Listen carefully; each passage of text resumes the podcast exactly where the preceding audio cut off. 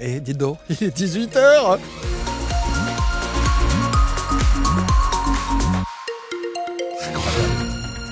On est à l'heure. Que d'émotions. Oh non, ça fait du bien. Et à 18h sur France Bleu Occitanie, on vous tient au courant de l'évolution de la circulation. Globalement, ça va. Enfin, c'est-à-dire qu'on est sur un peu les derniers jours où c'est un peu tranquille. Donc oui, il y a un peu de monde sur la, route d'Auch. Donc si vous partez en direction de Colomiers, ça va ralentir un petit peu jusqu'à Colomiers. Hein. D'ailleurs, une fois que vous aurez passé, c'est à peu près la seule vraie difficulté dont je peux vous parler. Parce que partout ailleurs, les indicateurs sont plutôt au vert et c'est tant mieux. Et à 18h, l'info, c'est avec vous, Alexandra Lagarde. Bonsoir. Bonsoir Pascal, bonsoir tout le monde. Et autre bonne nouvelle, puisqu'on dit que ça roule mieux, les mm. blocages sont levés dans le Gers. Et oui, en effet, la N124, euh, si vous la prenez, bah, sachez qu'elle est ouverte à Gimont et Hoche. Elle était fermée euh, encore ce matin. La nationale 21 et la départementale 930, toujours dans le Gers, sont elles aussi de nouveau ouvertes. Il ne reste qu'un blocage dans le Tarn-et-Garonne sur la 62. L'autoroute euh, bloquée entre Montauban et Agen dans les deux sens sur près de 70 km depuis le début de la semaine. Oui, alors moins de blocage chez nous, mais la mobilisation converge vers Paris, où le salon de l'agriculture ouvre demain. Exactement, un bus est parti même de chez nous ce matin avec des agriculteurs en colère à l'intérieur, des tracteurs défilent actuellement dans Paris, et déjà ce flop du gouvernement autour du débat proposé par Emmanuel Macron en ouverture du salon de l'agriculture demain, avec les syndicats agricoles, les agro-industriels, et puis entre autres le collectif Les Soulèvements de la Terre. Et même si l'exécutif les a désinvités euh, peu après les avoir invités euh, euh, face à la colère de la FNSEA, le principal syndicat agricole maintient aucun représentant ne participera au débat demain. Et du côté de la Confédération paysanne, on n'est pas beaucoup plus convaincu par ce débat. Thomas Gibert, secrétaire national de la Confédération paysanne.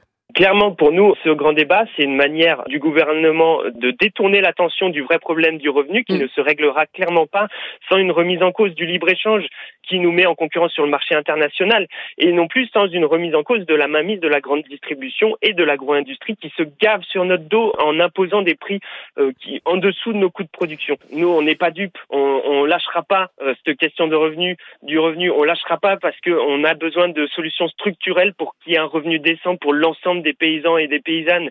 Et franchement, pour moi, c'est une orchestration du gouvernement qui est franchement extrêmement énervante. Pour nous, c'est très important de dénoncer ce petit jeu du gouvernement, mmh. mais personne n'est dupe. Clairement, on ne lâchera rien. Thomas Gibert, le secrétaire national de la Confédération paysanne, invité dans Ma France ce midi avec Wendy Bouchard. Euh, et pour le moment, l'Elysée maintient le débat.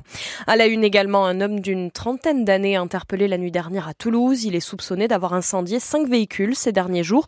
D'abord trois dans la nuit de mardi à mercredi, puis deux la nuit suivante. Et donc la nuit dernière, la BAC a décidé de surveiller la zone pour comprendre ce qu'il se tramait. Et c'est là qu'elle a pris en flagrant délit cet homme de 32 ans en train d'arroser un véhicule avec de l'essence. Le mise en cause euh, avait dans ses poches un briquet, du liquide inflammable et donc de l'essence. L'homme a été interpellé et placé en garde à vue. Il est toujours euh, actuellement entendu par les policiers. Dans l'Aveyron à Vivier, près de l'usine de batterie incendiée le week-end dernier, le ramassage des débris se poursuit.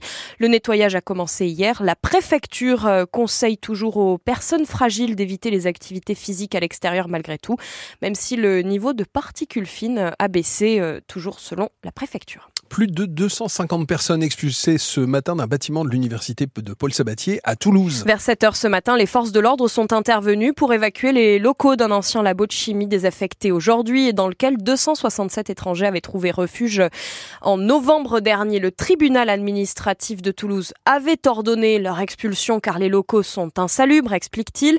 Et donc, plus de trois mois après la publication de cette ordonnance, les forces de l'ordre sont intervenues ce matin.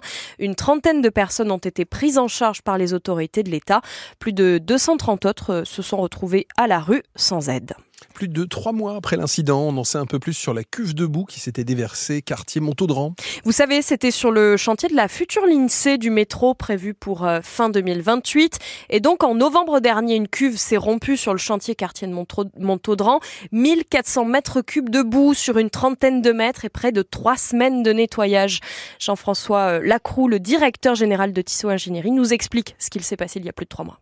Alors effectivement, on est sur le site où euh, une cuve qui était remplie de alors d'argile. Hein, c'est une argile très très liquide en fait qui permet euh, le creusement euh, et la mise en place des, euh, des parois qui s'est ouverte et donc de la boue qui s'est déversée sur l'emprise chantier, voilà, qui a nécessité ensuite une intervention, une grosse opération de nettoyage pour reprendre les travaux. Sans vouloir être trop technique, en fait, en partie inférieure de ces cubes, vous avez une petite ouverture qui permet à des personnes de rentrer pour assurer les dernières opérations de nettoyage euh, de ces cubes. Et c'est au niveau de cette ouverture où effectivement il y a eu une petite faiblesse. et, euh, donc, euh, alors la porte s'est ouverte, mais avec la pression de la boue, bah, la, cuve s'est ouverte sur toute sa longueur. Et le directeur général de Tisséo Ingénierie que vous venez d'entendre précise que le retard du chantier engendré par le déversement des boues a été rattrapé depuis.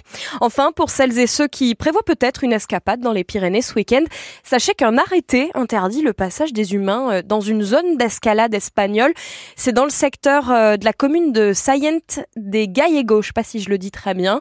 C'est euh, du côté espagnol, mais ça peut peut-être vous concerner. C'est juste à la frontière du parc national des Pyrénées.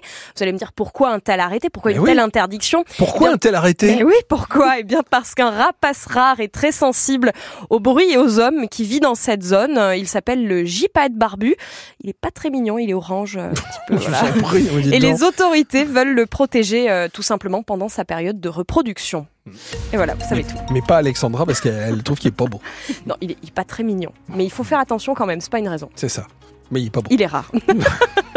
c'est une horreur, c'est une affection, j'en veux pas à la maison. Très bien, bah lui offrez pas ça pour Noël, parce qu'elle aime Bah je pense pas, euh, oui, c'est pas, Je sais absolument pas à quoi ça ressemble en plus. Hein, ben, c'est, comment vous dire, il a un petit bec crochu, il a des plumes oranges et une tête marron. Très bien. Il y, a pas quelqu'un qui travaille ici qui ressemble à ça? Pardon. euh... C'était gratuit. complètement. En plus, ça n'a aucun sens. Vous voulez du beau temps Ouais. Eh ben, va falloir regarder vos photos de vacances parce que le beau temps, il n'est pas dans le ciel. Euh, alors, ni ce soir, ni demain, ni rien. Bon, on termine la journée comme on l'a commencé, sous la grisaille et avec du vent. Alors, j'allais dire, il faiblit un peu, mais c'est vraiment pour être poli, hein, parce qu'on passe de 60 à 55 km heure, ça va. Bon, c'est des rafales, hein, ça va pas souffler en continu, mais c'est quand même pas terrible. Les températures, elles restent aux environs de 5 degrés en ressenti et 8 degrés en officiel, donc c'est pas très chaud. Oui, on est